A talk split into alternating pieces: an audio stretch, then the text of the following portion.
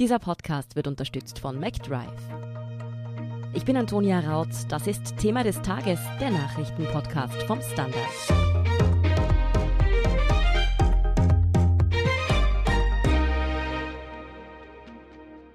Soll Wien Flüchtlinge aus Moria aufnehmen? Was tun mit nationalistischen Türken in Meidling?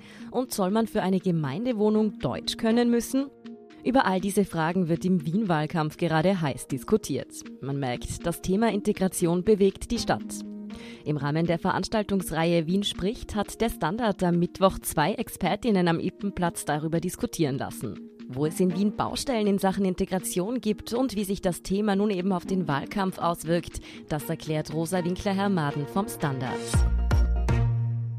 Rosa, bei Wien spricht geht es ja darum, Menschen mit unterschiedlichen Meinungen zusammenzubringen.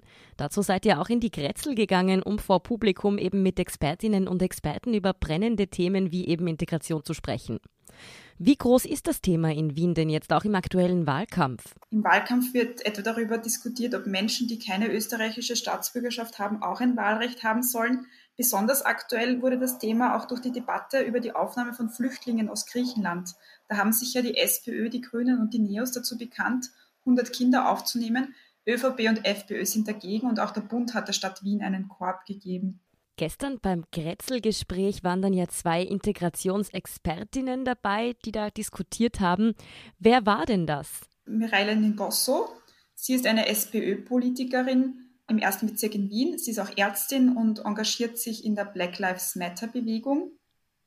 Und außerdem hat noch die Aleph Korun am Podium Platz genommen. Die war jahrelang für die Grünen als Integrationssprecherin im Nationalrat vertreten. Mirene Gosso sieht vor allem im Bildungssystem Aufholbedarf. Ich denke, dass ein zweites verpflichtendes Vorschuljahr ganz wichtig wäre, dass man das schon im Kindergarten ansetzt, ähm, dass man auch in den Schulen eben mehr Pädagoginnen und Pädagogen hat, auch Sozialarbeiterinnen, gerade für Familien, die sozial schwächer sind, wo es vielleicht von zu Hause nicht diese Unterstützung gibt, dass es eben auch in der Schule die Unterstützung für die Kinder gibt, damit sie auch vorankommen, dass man die Kinder nicht immer aufzeigt, was sie alles Negative können, sondern auch einfach aufzeigt, okay, gut, das Kind kann das nicht. Was können wir als Lehrpersonal tun, um die Kinder abzuholen und damit es die Kinder auch in weiteren Verlauf schaffen? Dazu gab es ja auch einen anderen Talk im Rahmen von Wien spricht. Wie sahen denn die Bildungsexpertinnen und Experten dort das? Haben die das ähnlich gesehen? Ja, da gab es auch sehr spannende Inputs, etwa von der Melissa Erkurt, die gerade auch ein sehr viel beachtetes Buch über das Bildungssystem geschrieben hat. Sie kritisiert etwa die Lehrerinnenausbildung, dass man im Studium nicht ausreichend darauf vorbereitet wird, auf Kinder, die nicht Deutsch sprechen und diese zu unterrichten. Außerdem drängt sie darauf, ähm, dass die Ganztagsschulen ausgeweitet werden. Nur in solchen Modellen sei die Chancengleichheit erreichbar, sagt sie. Auch Aleph Korun hat viele sehr spannende Sachen erzählt. Sie hat zum Beispiel eine Geschichte präsentiert, die für sie sehr prägend war. Also im Jahr 2008 wurde ich in den Nationalrat gewählt für die Grünen äh, als erste mit Migrationserfahrung und dann hat es eine Reihe von Interviews gegeben, um die ich gebeten wurde. Und bei einem dieser Interviews hat dann die Journalistin aus einem Qualitätsmedium mich gefragt, ob ich jetzt die Quotenmigrantin bin. Und meine Antwort war, wenn wenn es eine einzige Abgeordnete mit Migrationserfahrung gibt unter 183 Abgeordneten, dann muss das schon eine sehr, sehr lustige Quote sein. Wie schaut es denn heute aus? Das ist ja doch schon 15 Jahre her, dass sie Nationalrätin wurde. Gibt es da heute mehr Menschen mit Migrationshintergrund? Es gibt vereinzelt Politikerinnen und Politiker mit Migrationshintergrund, die sind aber immer noch in der Minderzahl. Schauen wir uns aktuell die Spitzenkandidaten zum Beispiel an, die bei der Wienwahl antreten, Zumindest hat ein Kandidat einen Migrationshintergrund, auch wenn man es im ersten Moment nicht vermuten würde. Christoph Wiederkehr von den Neos, der hat eine, einen ungarischen Vater und eine französische Mutter. Dass es jetzt verhältnismäßig wenig Politikerinnen und Politiker gibt, die selbst einen Migrationshintergrund haben, Liegt das vielleicht auch daran, dass ja viele Menschen mit Migrationshintergrund gerade auch in Wien gar nicht wählen dürfen? Ja, ich habe es vorhin schon kurz angerissen. Das ist ja auch gerade im Wahlkampf ein Diskussionsthema. Und das sehen wirklich viele als demokratiepolitisches Problem. Die Zahl steigt auch immer mehr an. Mittlerweile ist es so, dass ein Drittel aller Wiener nicht wählen darf, also aller Menschen, die in Wien leben. Und darunter sind sogar 72.000 Jugendliche. Mhm. Beide Expertinnen gestern haben das auch ganz stark betont, dass sie daran etwas ändern wollen und eben möchten, dass auch Menschen ohne österreichische Staatsbürgerschaft in Wien zumindest wählen dürfen. Wie siehst du das? Was spricht dafür und was dagegen? Also mir fallen hauptsächlich Gründe dafür ein. Man fordert ja auf der einen Seite die Integration, aber man stattet die Menschen nicht mit denselben Rechten aus. Und oft sind das Personen, die schon jahrelang hier leben, hier ihre Steuern zahlen und sich sonst auch nirgendwo zu Hause fühlen. Also das sind einfach Wienerinnen und Wiener. Aber immerhin, und damit ähm, werden diese Menschen dann auch oft getröstet, ähm, haben EU-Bürger ein Wahlrecht bei der Bezirksvertretungswahl. Bei der Frage, wer was in Wien darf, wird ja oft zwischen echten Wienern und dann eben den Migranten unterschieden. Aber was macht einen echten Wiener denn eigentlich aus? Was sagt da die Statistik? Also wie viele Menschen haben zum Beispiel keinen österreichischen Pass oder sind auch Migranten in zweiter oder dritter Generation? Ja, ich habe dazu eine äh, Statistik aus dem Jahr 2019 gefunden. Da war die Zahl der Menschen in Wien mit einer ausländischen Herkunft, die ist gelegen bei rund 40 Prozent. Und in zwei Bezirken ist sogar mehr als die Hälfte der Einwohnerinnen und Einwohner mit ausländischer Herkunft. In Rudolfsheim-Fünfhaus, also im 15. Bezirk, und in der Brickedenau im 20. Bezirk. Ja, und mit der Definition ein echter Wiener, da tue ich mir sehr schwer, weil ich finde, den gibt es so wirklich nicht. Also mir wird niemand einfallen, jetzt in meinem Bekannten, Verwandten oder Arbeitskolleginnenbereich, wo ich sagen würde, das ist jetzt wirklich ein waschechter Wiener. Weil oft kommen ja dann auch die Eltern aus anderen Bundesländern und da sage ich jetzt mit einem Augenzwinkern, da ist es ja auch nicht immer so einfach, sich dann zu integrieren. Kann ich als Tirolerin bestätigen. ja, Rosa, jetzt sind es eigentlich nicht einmal mehr vier Wochen bis zur Wienwahl.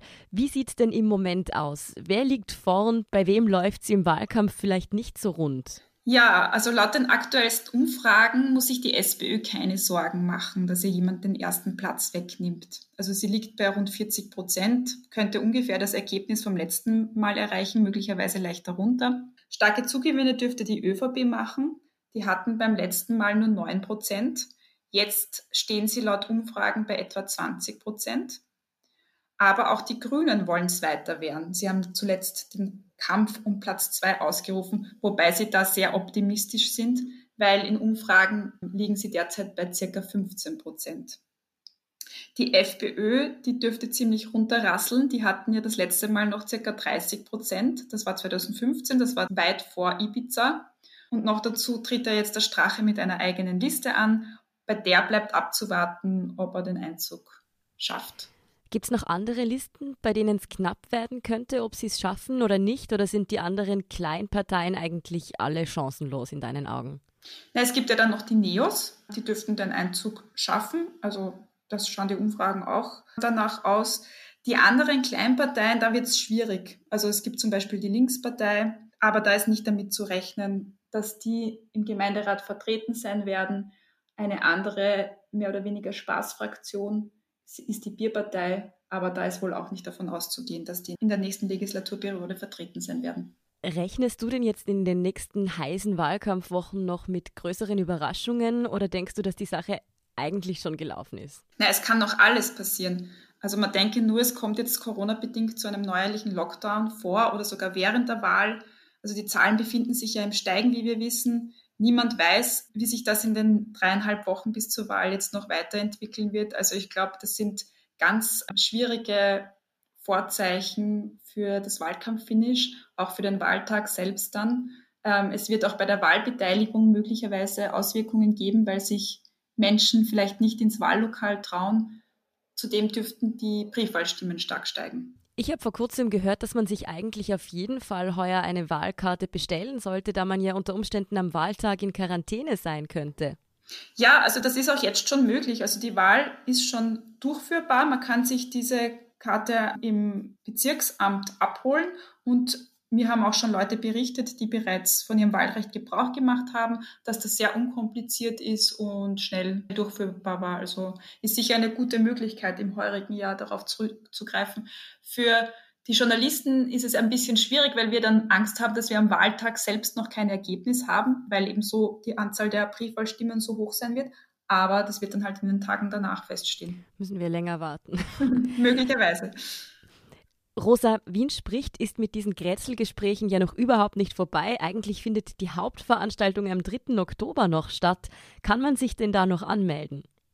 Ja, unbedingt. Also noch bis Montag sind auf der Standard.at die Fragenfelder eingeblendet zu den verschiedenen politischen Themen. Diese bitte beantworten und dann kann man mitmachen. Am 3. Oktober trifft man dann jemanden, der politisch anders eingestellt ist. Und das soll dann eine spannende Diskussion werden, wo man neue Inputs kriegt, wo man vielleicht sogar sich von einer anderen Position überzeugen lässt. Wir hoffen auch, dass wir unser Live-Event durchführen können. Das ist für den 3. Oktober nachmittags geplant. Da organisieren wir gerade ein Rahmenprogramm, damit die Teilnehmer zusätzlich inspiriert werden für ihre Diskussionen. Die Corona-Zahlen haben wir natürlich im Auge und wir hoffen, dass die Veranstaltung stattfinden kann. Auf jeden Fall eine super Sache. Danke, Rosa Winkler-Hermaden, für diesen Ein- und Über- und auch Vorausblick in diesem Fall. Ja, ich danke auch sehr. Wir sind gleich zurück.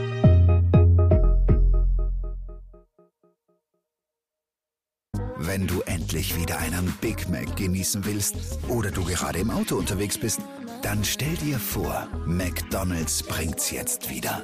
Mit kontaktloser Übergabe zu dir ins Auto und kontaktloser Lieferung zu dir nach Hause.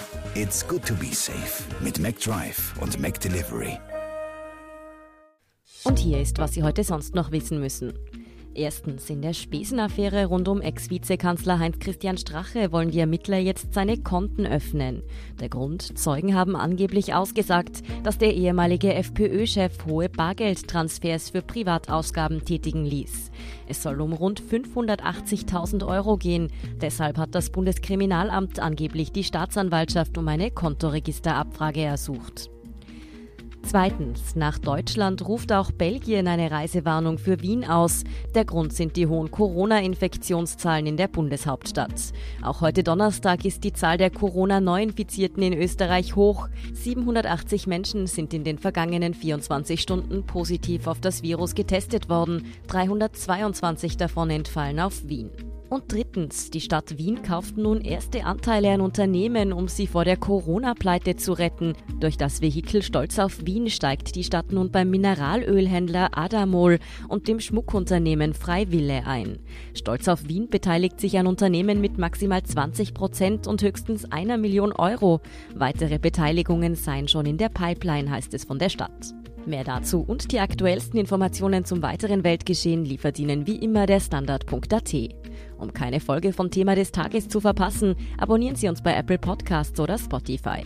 Unterstützen können Sie uns mit einer 5-Sterne-Bewertung und vor allem, indem Sie für den Standard zahlen. Alle Infos dazu finden Sie auf abo.derstandard.at und dst.at/supporter. Danke für Ihre Unterstützung. Ich bin Antonia Raut. Baba und bis zum nächsten Mal.